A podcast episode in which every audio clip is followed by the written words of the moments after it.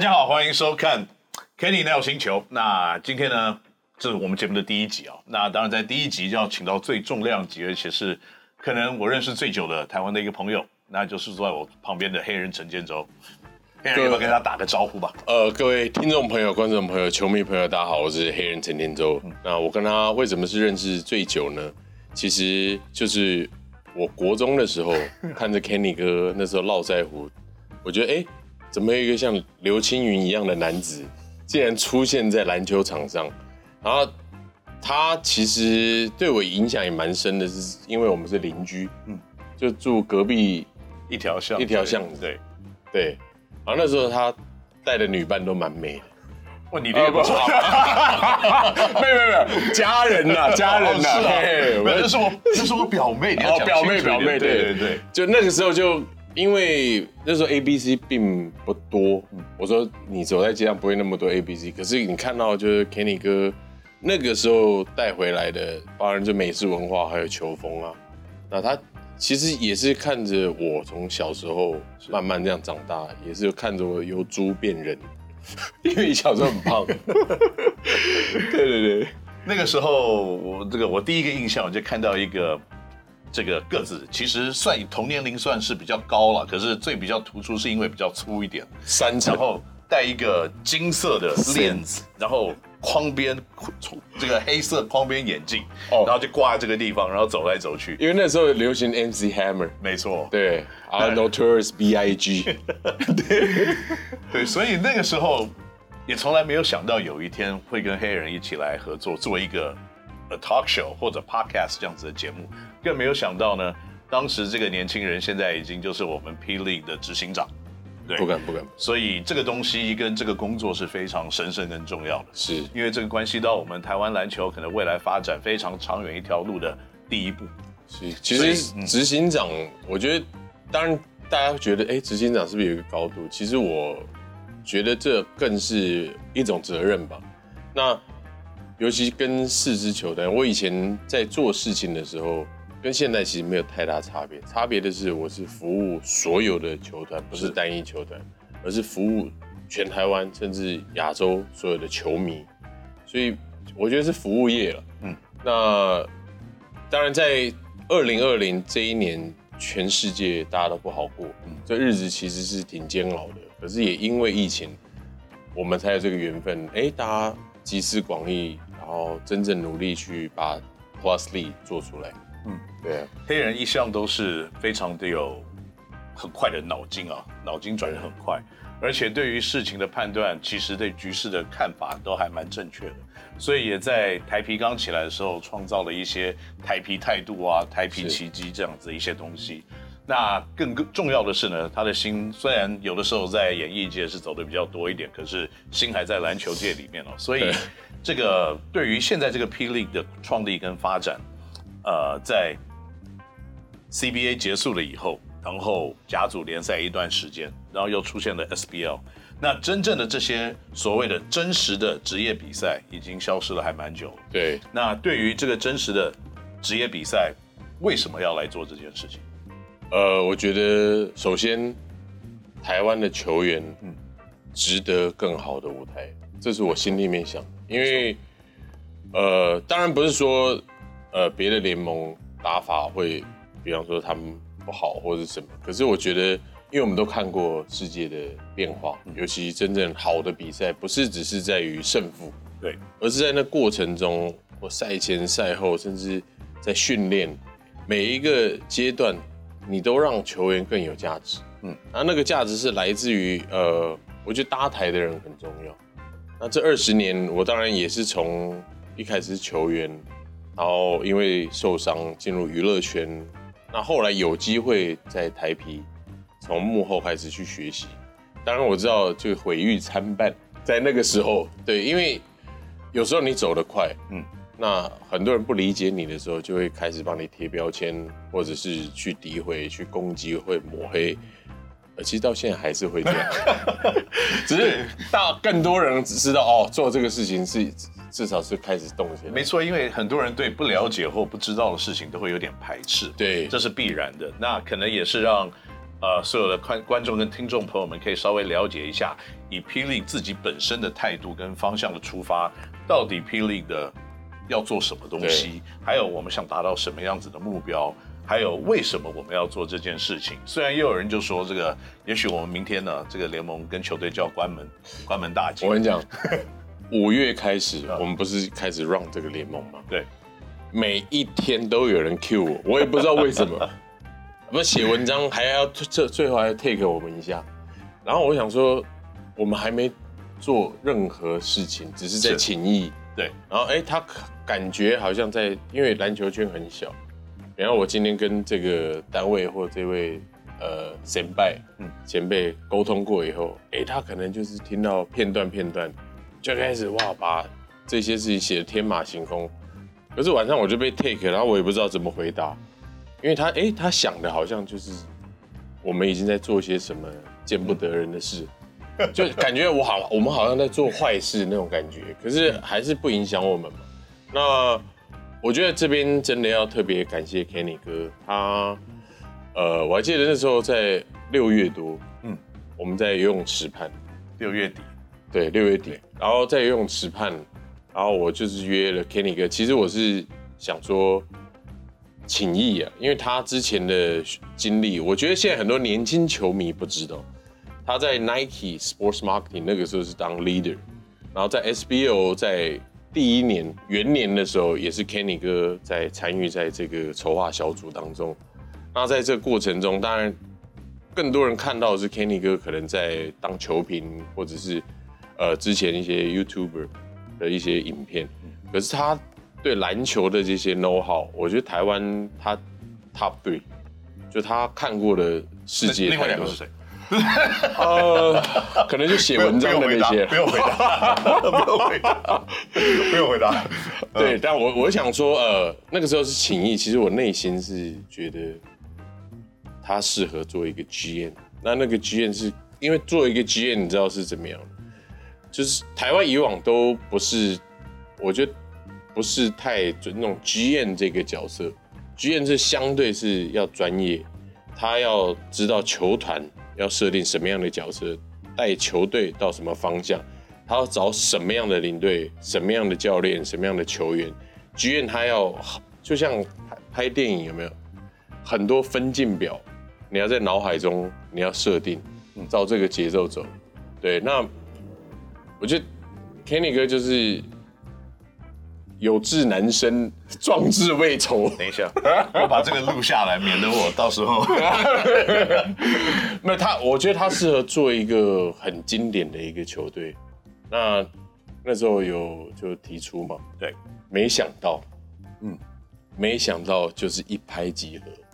他跟艾哥就 Eric 还有小飞象哥，呃，我觉得他们这个现在看起来是。对台湾篮球是一个暴风式的席卷，你可以看到从新竹工程师就是开始成立到现在，这是每天洗版，这个是我很感激的，因为你你球团哦，有时候相对的比联盟或者协会来的更重要、更关键，对啊，大家常会甩锅给协会、给联盟，可是你关键是你球团你自己要为。你的股东伙伴，嗯，或为你的企业品牌公司达到什么样的一个目的，就关键你做的每一个细节。我觉得一个很重要的两个字啊，就是压力。因为在过去像你讲的，可能大家都把这个压力传给了协会了，对，就说这个球啊，我们这个联盟要赚钱啊，协会很重要，协会要办比赛，他要行销，他要怎么样怎么样，他要把钱赚进来。然后分给球团，其实不应该是这个样子嘛，对，对不对？因为球队你自己有很大的一个成本要负担的时候，你把这个压力拿回来的时候，那你可能就迫使的必须要做很多不同的事情啊。就像你刚刚说，你要导正很多不同过去的一些刻板的印象，所以当你在二三零年代看到福特 Model T 到处跑的时候，你不会想到有一天路上会跑出 McLaren 七二零，连车都卖了，这怎么回事啊？这没办法，就我觉得，呃，当然不是说你多缺现金这件事，可是当你要做一件事情，我觉得散发出去的一个 message 很重要。那我这个 message 其实并不是只是给球迷，我是给球团老板，还有我的伙伴，让老板知道说，我自己在创立这个联盟，就是用一个呃新创公司的概念，你要有设定五千万的资本额，可这资本额你不能一直叫球团或老板掏钱出来，我就让他们知道说，他们每个都可以成为股东，只要 ten percent，那一个球队就是五百万，另外三千万我自己负责。那我在负责的时候，当然我就第一时间也让大家知道，我已经不需要这些身外物，嗯，然后把卖掉的钱直接投入在联盟里面。那另外我也找到呃策略型伙伴，那这个可能大家也还不知道，就是戏谷台湾帮，嗯，那这群伙伴都是从美国，然后因为疫情举家就回台湾发展。那他看到呃台湾。呃，科技业或新创的，或者是在教育的偏乡的，他们都想支持。可是也因为在五月，他看到我每天都在，好像约不到我，然后每天都在忙着忙着，他们就开口问说：“哎、，Blacky，你到底在干嘛？我们吃餐饭都没时间吗？”我说：“我在做直男这些事情。”哎，然后他们就想说：“那他们可不可以支持一下？因为看我忙那么辛苦。”然后我想说：“那个 Steve，嗯。” Steve 就是 YouTube 创办人，然后我说：“哎，那你有投入篮球的这个产业或机会过，有这么是经验嘛？因为总不能找随便的投资。”他说：“哦。”有有有，我是沙加缅度国王队的股东之一。我的 是一个小球队，没有很有名了。那个大概，我觉得我我羞愧到我我我好 dare，怎么会问人家这个问题？人家是 NBA 的股东。我说哦，sorry sorry。然后后来呃，这个只是其中一个小部分。我我觉得感动的是，在这五月，陆陆续续有很多伙伴加入，那工程师的加入。我觉得这个呃带动了很多事，因为新竹哦，我一直把新竹设定为台湾所有城市里面内功最强的。嗯，我们讲内功是什么？你你外表看说哎好像很淳朴什么，可是，在竹科的这一群呃老大哥们，他们不是影响台湾，他们是影响世界。这个是很多影响世界的品牌代工厂、科技的大佬都在那。然后我还记得我们去，呃，有一个餐会，嗯，好像四年级的同乐会还是什么？是是是是。然后我就想说，哎、欸，这个看的都是一百多桌，呃，不是一百一，大概差不多二三二三十桌了，二三十桌有。然后我就问说，哎、欸，这些我都有在那个商业周刊啊、财经杂志看过这些大佬。然后有有一个老大哥说，拍拍我的，哎、欸。还喝有点呃，你这样看过去，我是怎么样？这样看过去两兆。我说哦，他说这边就是他们影响的，他们创造出来的，有达到这样的数字。可是热身赛的时候，我非常非常感动。那这些老大哥们，他们我我没有看过他们这么投入在一件事情上面。那林董啊，没错。那个林董，你知道他他控制到什么程度？我在那边吃，因为吃饼干嘛，吃着，嘿，谁准你吃饼干的？我说我我还没吃中餐呢、我有卤卤味，你把肚子留出来，留出来给我的卤味好吗？他是一个上市上柜大老板，他自己两场比赛，他自己在家卤味卤了一宿，就是要请所有 VIP，然后他投入到。